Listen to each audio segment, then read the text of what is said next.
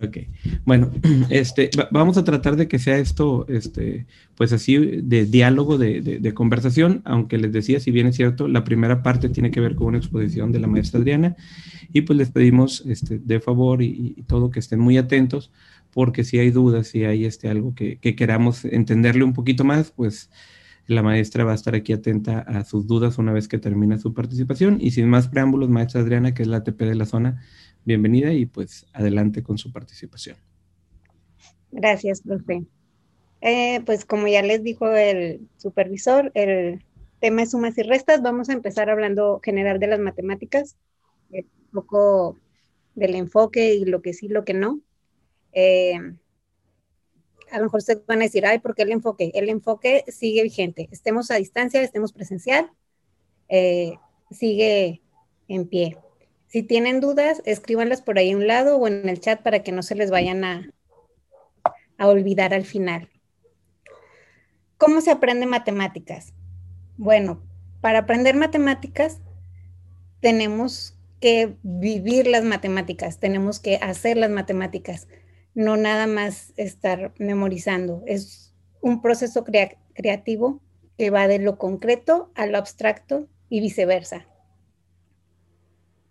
tener espacios para reflexionar sobre esas experiencias. Ese punto sí es más retador estando a distancia, pero es parte y es un elemento importante de cómo se aprende. Mitos acerca del aprendizaje de las matemáticas. Las que voy a, mencionar no están bien, no son correctas, son ideas falsas que nos vamos haciendo con el paso del tiempo. ¿Cuál es el primer mito? El que acaba primero es mejor. No es cierto. Se nace bueno o malo para las matemáticas. A lo mejor algunos van a decir, no, sí es cierto, yo nací malo. No, nadie nace bueno ni malo, nos vamos haciendo. Entonces, de nosotros depende poner las herramientas y los retos para que nuestros alumnos puedan desarrollar esas habilidades y que sean buenos. Otro mito, si cometo errores, significa que soy malo en matemáticas. No, de ninguna manera. Aprender matemáticas es aplicar fórmulas y procedimientos. No. En matemáticas, todo o nada es practicar y memorizar. Entonces, si bien no es eso, tampoco es que nada más sea eso. Las matemáticas se aprenden de forma individual usar material concreto indica que el trabajo no es avanzado. Muchas veces usamos el material concreto solo con los niños que batallan o con los lentos o con los reprobados. El material concreto es para todos porque ayuda a que los niños puedan ir creando esas conexiones y ese aprendizaje abstracto partiendo de la manipulación y, la reflexión y esa creatividad que ellos tienen para resolver problemas. Entonces, es para todo, quiere decir que no se ha avanzado. Lo más importante al resolver un problema es la respuesta. Quizá, bueno, yo creo que todos al menos se familiarizaron con uno de estos mitos. Son ideas que tenemos que irnos este, quitando para poder ir mejorando en nuestro ejercicio al, ver las matemáticas con los niños. Enfoque, cultura de aprendizaje. No lo hacemos para sacar 10 o para sacar 0, lo hacemos por aprender. Y bien, bien importante preguntarle a los niños cómo están haciendo las cosas. Muchos de ustedes, por los como tienen niños pequeños, eh, están en diálogo con sus niños, ya sea por videollamadas o por llamada telefónica ustedes mismos nos han comentado. Entonces, en esos momentos preguntarle a los niños cómo lo hacen. Resolución de problemas como propuesta central. No resolución de, de operaciones o de mecanizaciones, sino de problemas que no sean muy difíciles, que no los puedan resolver y que tampoco sean tan fáciles que les aburran. los niños resuelven problemas desde el, preescolar. Entonces, este, ellos ya saben, solo es darles la oportunidad y el tiempo, sobre todo es mucho de tiempo. Uso de material concreto, organizadores y otras representaciones.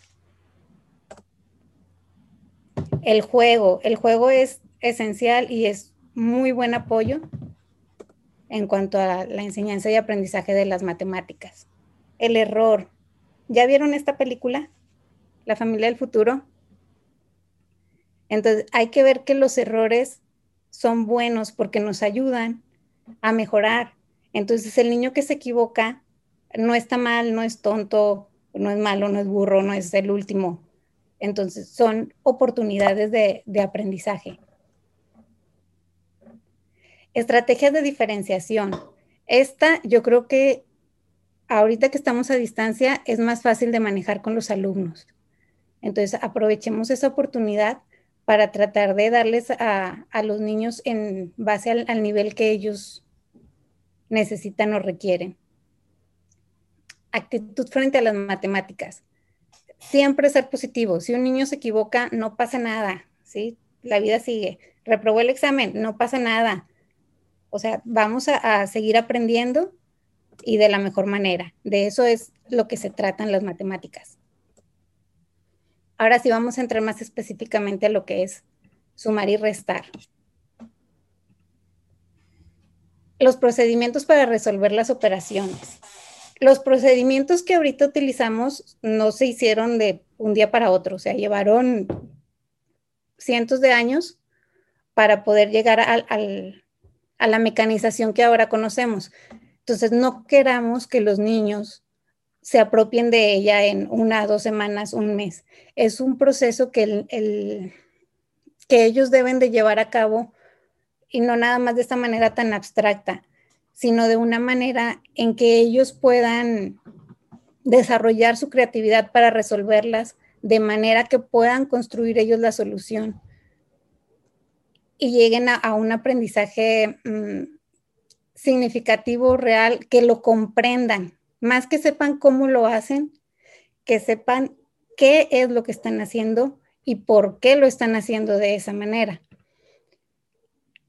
Hoy en día ya en todos lados los niños tienen acceso a una calculadora.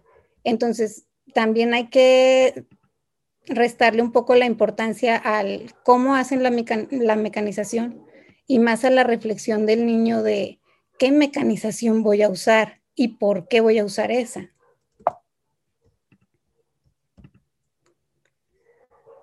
Cómo enseñar las operaciones. Desde el principio, resolver problemas y dejar las mecanizaciones para el final.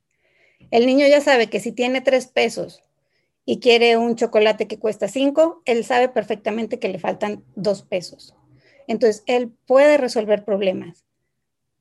Las mecanizaciones vienen después. Hay que resolver problemas con frecuencia para que ellos vayan abreviando esos procedimientos y puedan hacerlo más ágil. Ahora, va a llegar un momento en que al niño ya no le va a servir aquí. Tengo tres, me faltan dos. Entonces tenemos que ir subiendo los números para que ellos vayan modificando los procedimientos, de modo que ya no complete con los dedos de su mano y tenga que recurrir a, algo más abstracto, pero hay que presentarle esa necesidad gradualmente. Que el niño presente sus procedimientos como lo hizo. Por nuestra parte, sugerir y enseñarles formas de abreviar esos procedimientos, pero al final, después de que lo dejamos usar toda su creatividad y toda su iniciativa, y no digo al final del día, sino al final de, un periodo del tiempo en el que el niño ya tuvo tiempo de, de estar practicando, descartando, equivocándose, corrigiendo. No identifican la operación simultáneamente para todos los problemas los niños, cada uno tiene su tiempo y a lo mejor va a haber problemas que lo identifiquen más fácil que en otros. Entonces, es gradual, poco a poco. Fortalecer su creatividad y confianza, aprobando sus procedimientos no usuales y no exigirles que apliquen determinada operación. Si el niño quiere hacer dibujos, hay que dejarlo que haga dibujos. Pero sí, si me va a hacer 100 palitos, pues ahí también él se va a enfrentar a esa necesidad y va a ver que se tarda más, pero ya va a ser él el que se dé cuenta que eso no le está funcionando. Otros recursos que nos pueden ayudar. Realizar estimaciones. Antes de contestar un problema, lo leemos, ¿cuánto creen que nos va a dar el resultado? ¿Más de 10 o menos de 10? Y ya el niño se va dando una idea de qué operación podría usar o cómo resolver ese problema. Permitir que resuelvan los problemas en parejas o en equipos. Los niños ya son muy hábiles, le mueven al internet, al celular, al chat. Entonces también pueden ellos, ¿no le entendiste? Ellos pueden preguntarle a su amigo. Cuando un problema es difícil, plantearlo con cantidades más chicas y si es posible, apoyándose con dibujos u objetos. De esta manera, o sea, el mismo problema que yo estoy usando con números grandes, exactamente ese mismo, nomás le cambio los números a más pequeños para que el proceso mental sea más fácil. Entonces que ya ellos identifiquen, ah, tengo que sumar o tengo que restar y ya lo puedan llevar a cabo para resolver el problema que tienen los números más grandes. Organizar la revisión de los resultados en grupo para que conozcan diferentes estrategias e identifiquen errores. Pues este punto sí es un tanto retador a distancia, ¿verdad? Pero es importante que lo tengamos en cuenta. No es recomendable, enfatizo, no es recomendable subrayar las palabras clave. Por ejemplo, quitó es igual a resta. ¿Por qué? Porque en lugar de que el niño esté pensando qué es el problema que tiene, qué es lo que le están preguntando, el niño está pensando en buscar una palabra que le va a decir lo que tiene que hacer. Y si, ya dice, quito, ok, voy a hacer una resta, pero en el problema vienen tres datos. ¿Qué números va a restar? Entonces, hay que tener cuidado de no enfatizar las palabras clave, sino que dejarlos que ellos hagan su proceso cognitivo.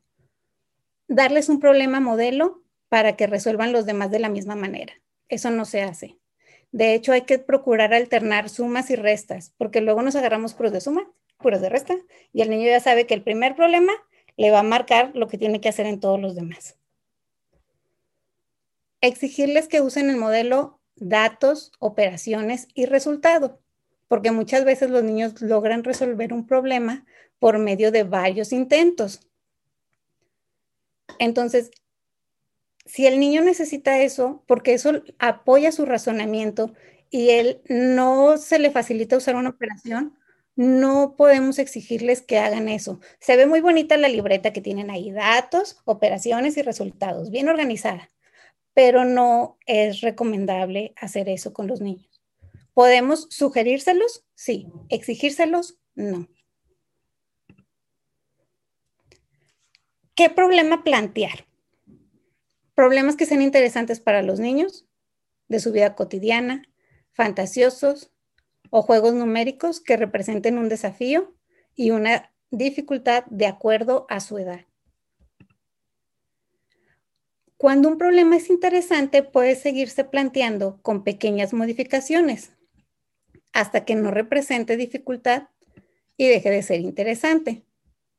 En el material de secretaría que leí planteaba esta opción. Viene la historia de Juan.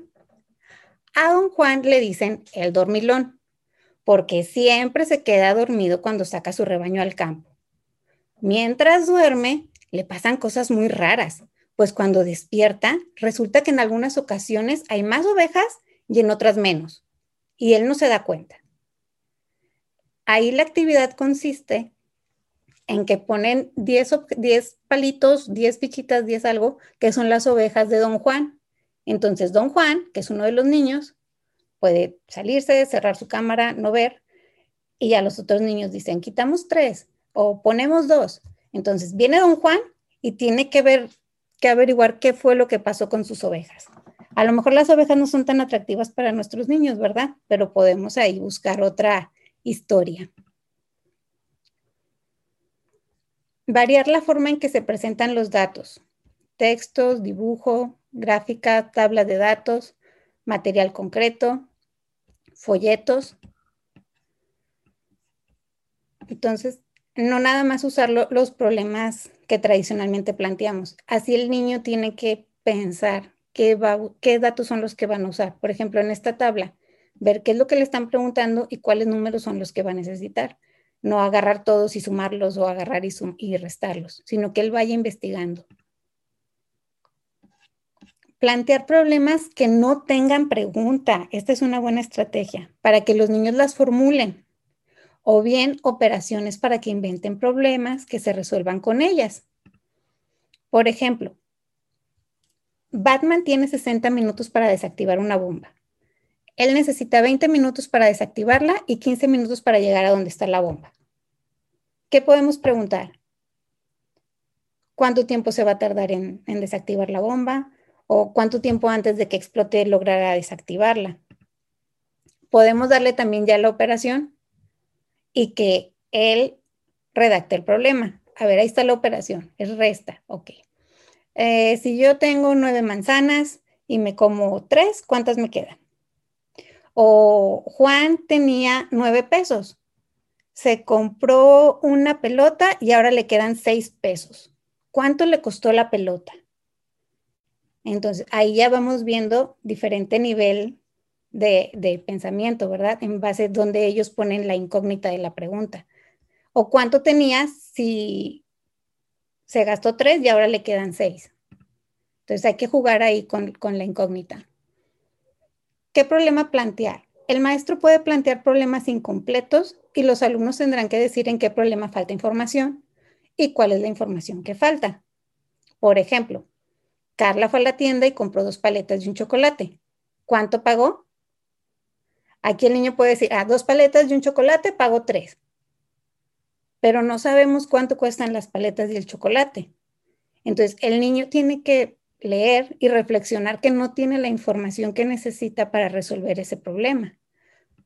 O también darles información de más y que ellos tengan que descartar la que no necesitan.